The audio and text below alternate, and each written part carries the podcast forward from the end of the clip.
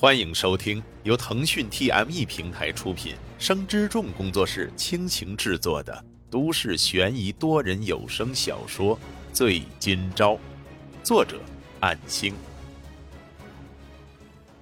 第十章。七月十五日的星期一上午，唐明镜如约来接沈今朝，看见他穿着案发那天的衬衫，交给他一张临时雇佣文件的签名。沈今朝为了请假，依然忙活到了凌晨三点，然而却能保持充足的精神。虽然唐明镜说让他帮忙，可又不能落下另一边的打工关系。静哥，我以前倒是跟姐姐外出过几次，不过具体要做什么还不是很清楚。没关系，帮我拿东西、旁听记录就好了。这些你应该能办到的吧？嗯，有做过。在跟着唐明镜前往多个地点登门会见委托人之后，沈金钊多少了解了一些情况，但是对某些事情存有疑问。唐明镜似乎很喜欢教委托人，特别还是说一些不太符合事实的话，或者是避重就轻，达到最好的效果。和姐姐是两种行事态度，却是求胜心切的风格。尽管应该以委托人的利益。为最优先考虑。然而，这种不顾后果的做法，嗯，也有问题。直到晚上，两人在馆子里吃饭，沈金钊还在回想今天的流程。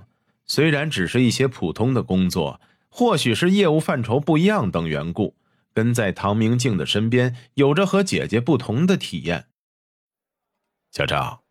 你有没有觉得我做事儿有些不择手段？突然被看穿了心思，沈金钊回答道：“我不是太懂，这方面靖哥更有你的考虑吧。能帮到委托人，应该都是好的。”下午那个方女士还记得吗？见沈金钊点点头，唐明镜接着说道：“你看到的是表面上，也就是我们第三次会谈的内容。”其实你不知道的一些情况是，她家里的资产是被她丈夫多年以来以各种手段侵占了。现在她和她丈夫离婚，如果要取回属于她的利益，沈金钊听着唐明镜的分析，确实他只看到了片面，觉得他对委托人提供的方法实在是有些不择手段，然而却并不了解委托人的背景。武断的觉得是唐明镜做事太凌厉，不顾后果，其实却是委托人希望得到这种更为直接的可行方案。嗯，我明白了。靖哥又给我上了一课，还踩线的暴露了部分委托人的隐私情报。你忘了早上签的文件吗？你现在是我的助理，有义务对会见的人以及听到的事情保密，所以我对你说这些没有问题的。如果这几天你跟着我能学到一些东西，也是挺好的呀，都是自己人了，不是吗？唐明镜说完，向沈金钊举杯示意。自己人吗？沈金钊面色不改，微笑着与唐明镜碰杯。他的是酒，而自己的却是饮料。晚饭后，时间才七点，唐明镜说道：“还挺早的，小赵。”有打过台球吗？要不跟我一起去附近的台球馆转一转？似乎想到了一些不好的事情，沈金钊脸色一变，随后装作没有事那样的点头附和。毕竟约定的工作时间是到晚上九点，唐明镜要带他去玩，是想放松心情的吧？但是，为什么偏偏选择台球？唐明镜对附近的环境十分熟悉。直接来到台球馆，和好几个人打招呼，而沈金钊只能跟在他身后点头表示问候。看到沈金钊心不在焉的表情，确实符合自己这几天调查的情报。他在去年的时候和穆成雪受邀陪同学来到某家台球馆，后来与别人闹出矛盾。根据侧面了解，当时沈金钊应该是依靠出色的计算能力赢了好几个人。而当时他的同学起哄，所以招惹了一些社会人士，最后是莫金尊出面调和的事件。更对沈明月都隐瞒了。总之，算是不太光彩的经历。自那次之后，沈金钊就没有再玩过台球，应该是在记忆中，台球也就变成了令他和慕成雪陷入危机、和莫金尊有关的名词，能刺激到他不好的情绪。有玩过吗？除了电子游戏，台球在学生里面应该也挺流行的吧？沈金钊点点头，镇定的说道：“嗯，有玩过，不过姐不希望我沉迷这个。”对于知道沈金钊过往的唐明镜而言，用“姐姐”来当措辞也算合理，点头表示理解。唐明镜撩起袖子，投掷硬币之后，用拇指朝向自己的喉咙。然后开始了第一杆发球。我虽然喜欢玩，却难成高手。这种活动不应该存在偏见，也未必就和赌博挂钩。迅猛的一杆白球撞击倒三角，色球四散碰撞，直接就进了两个。唐明镜站直了，挑着眉说道：“哇哦，运气不错呀！”沈金钊揽着球杆，轻轻的拍手。但是表情却看不出他有任何的享受，从开始到现在，心情就乱糟糟的。不仅仅想到了慕成雪，还有莫金尊，但是依然不得不待在原地，不想扫了唐明镜的兴致。小张，小张，哎，该你了。似乎是喊了多次，沈金钊才从失神中恢复过来，不明白刚才为什么会突然陷入思绪，想起去年的那件事。那次的台球馆事件，如果不是莫金尊闻讯赶来，或许他和穆成雪都会有危险。啊，呃，哦，对不起，刚才失神了。弯腰压低身姿，瞄准伸缩球杆，猛然撞击，白球撞了多颗色球，却没有任何球进洞得分。唐明镜假装没看出沈金钊的慌张。来到白球边上准备，压低身姿的同时，以前辈的口吻说道：“哎呀，看来你真的不常玩呢，以后有机会可以一起多来这儿，当然我买单。”说完的同时，出杆撞击白球，再次将色球连号进洞得分。沈金钊只能略感卑微，露出微笑，站在一旁，并出言表示感谢。然而他并不想继续。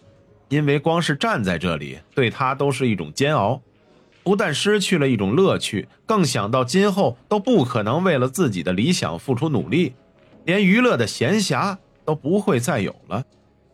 唉，卑微呀！一连几天，也不知道是有意还是无意，晚饭后，唐明镜总能提出一些不同的活动，却都对沈金钊造成了不同程度的心理冲击。直到回到家，躺在床上，讲到自己是那么的卑微。虽然不能怪唐明镜，毕竟他带自己去玩是为了自己好，又给足了日薪，感激都来不及呢，怎么可以恩将仇报？沈金钊突然有些迷茫了。本来刚鼓起勇气去面对生活，就算兼职三份工，再怎么劳苦都能忍耐，却因为这几天跟着唐明镜而变得松懈下来了。甚至还能悠闲地跟他去不同的娱乐场合放松心情，似乎那种斗志在慢慢的消退，甚至还伴随着不好的记忆，令自己越发的为今后的人生感觉到一种卑微的情绪。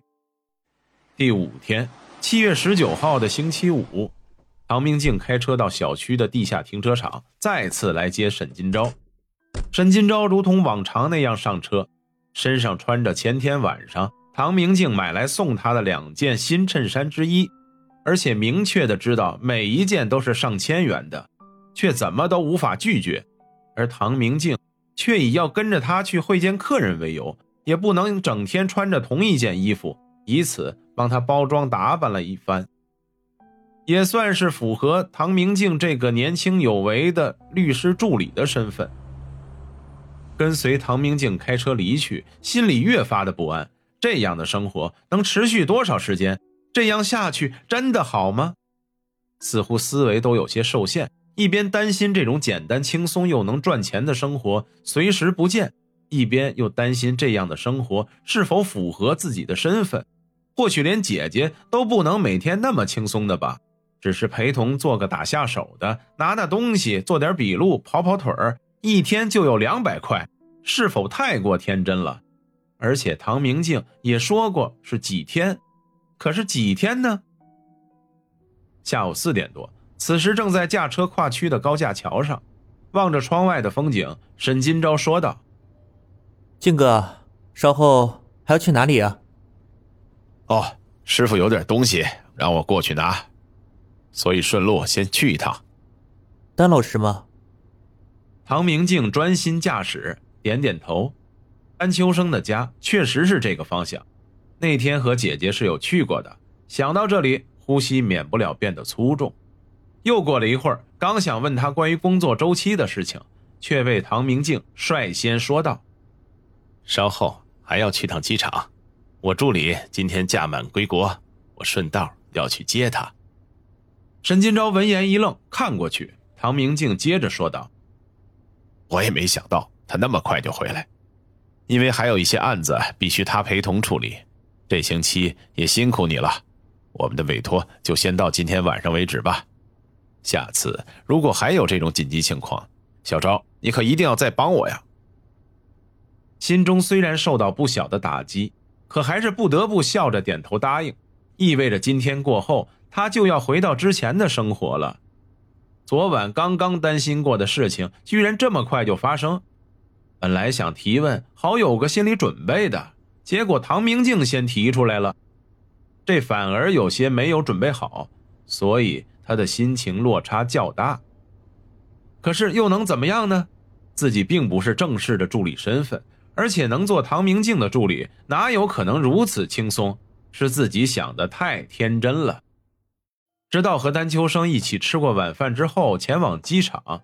接了一位和唐明镜年纪差不多的风趣青年，在同乘期间，青年助理说了许多事情，令众人乐得哈哈大笑。然而沈金钊却满怀心事，这一个星期，应该是这五天的经历搅乱了他本该沉淀下来的心境。直至回到沈金钊居住的公寓小区，下车道别，心里面百味杂陈。唐明镜驾车离开之后，青年助理突然换了个口吻说道：“明哥，你突然临时给我放假，这几天我可是玩的心惊胆跳呢。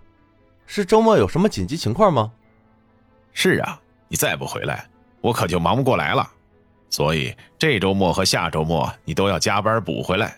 还有这件事不许告诉任何人，你只是有急事出国探亲。”接下来。是青年助理一声的哀鸣。